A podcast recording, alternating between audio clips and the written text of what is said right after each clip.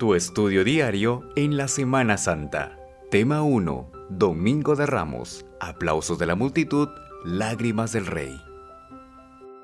Hay una leyenda sobre un antiguo pueblo en España donde los habitantes descubrieron que el rey les haría una visita. El rey nunca había visitado aquel pueblito y los habitantes estaban ansiosos por ese evento. Tenemos que hacer una gran fiesta.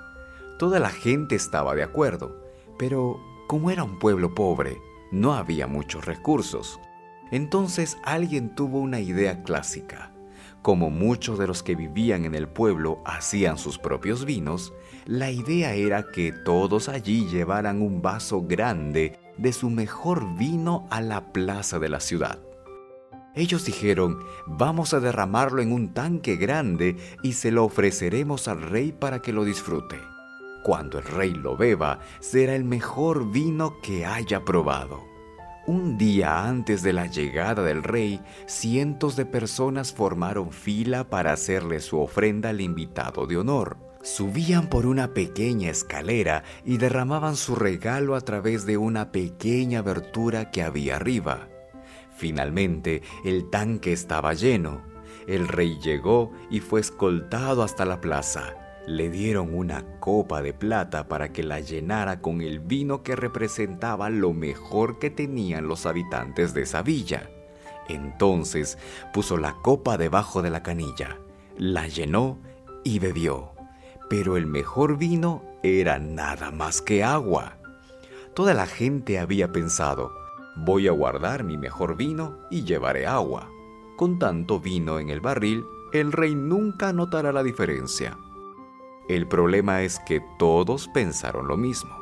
El Domingo de Ramos es el día en el que el Rey de Reyes recibió un gran homenaje, porque las personas le dieron lo mejor de sí en alabanza y adoración.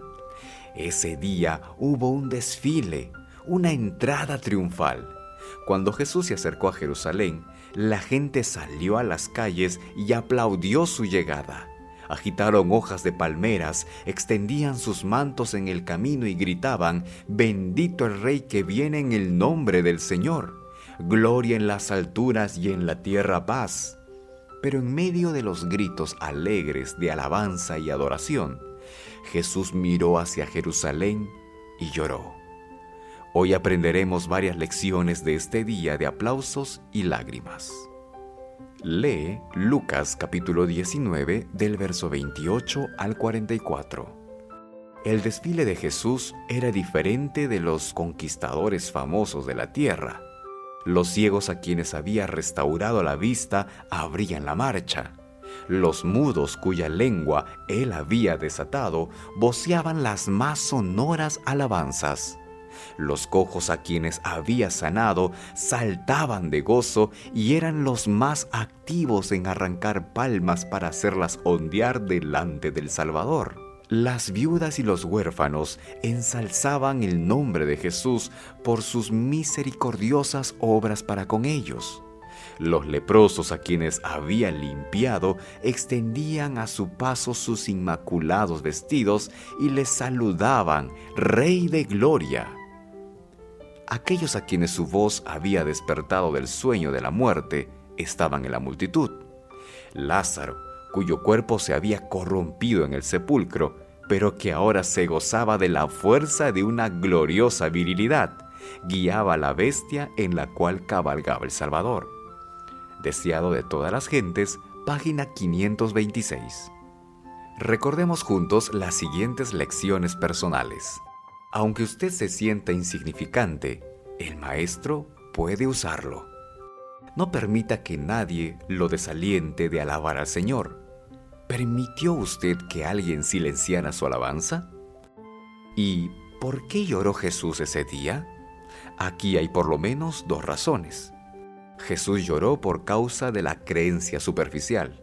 Jesús lloró por la ceguera espiritual. Usted nunca conocerá la paz hasta que se entregue a Jesús. Rechazar a Jesús lleva a un juicio terrible. La destrucción de Jerusalén fue la consecuencia que experimentó Israel al rechazar a Jesús como el Mesías. De la misma forma, si usted pasa toda la vida y nunca reconoce que Jesús es Dios y que Él es su única esperanza de salvación, experimentará el mismo tipo de juicio terrible. Pero Dios lo ama y le da muchas oportunidades para que vea y reciba a Jesús. ¿Confiará en Él hoy? El pueblo de Israel no reconoció el tiempo de la venida de Dios. En otras palabras, Jesús estaba reivindicando ser Dios, el rey. Pero el pueblo no lo reconoció, entonces no lo recibió. Jesús es Dios, es el rey. ¿Será que reconoceremos esa verdad? ¿Será que estamos listos para reconocer su segunda venida?